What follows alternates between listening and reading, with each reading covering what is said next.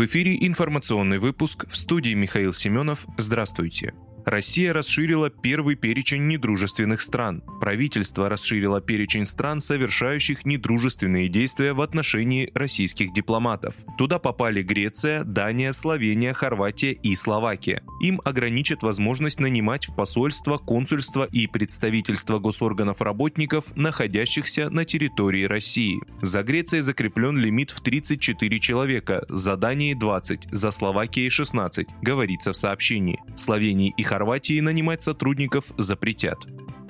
В Германии назвали три главных заблуждения Запада о России. Немецкое издание «Дивель» назвало три главных заблуждения Запада о конфликте между Россией и Украиной. По его мнению, Владимир Путин не позволит поставить Москву на колени. Превосходство российской огневой мощи над Украиной 10 к 1. Киеву не победить, уверен обозреватель. Он обратил внимание и на обратный эффект экономических ограничений, введенных Западом. Доходы России от продажи нефти и газа только увеличиваются, констатировал Шустер. Кроме того, журналист напомнил, что южноамериканская торговая организация «Меркосур» отказалась выслушать президента Украины на саммите в Парагвае. В заключении он призвал Вашингтон к участию в переговорах Москвы и Киева.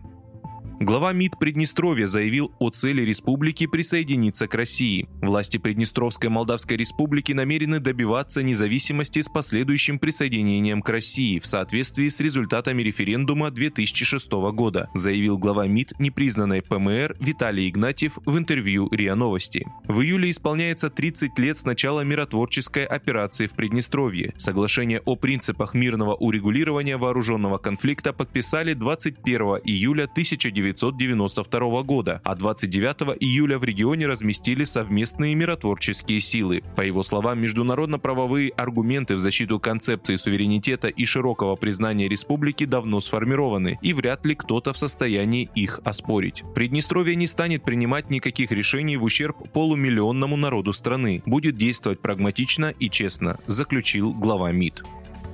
Росавиация продлила запрет на полеты в аэропорты Юга России до конца июля. Ограничения на полеты в 11 аэропортов Юга и центральной части России продлили до 30 июля 2022 года, сообщает пресс-служба Росавиации. Самолеты не могут летать в аэропорты Анапы, Белгорода, Брянска, Воронежа, Геленджика, Краснодара, Курска, Липецка, Ростова-на-Дону, Симферополя и Элисты.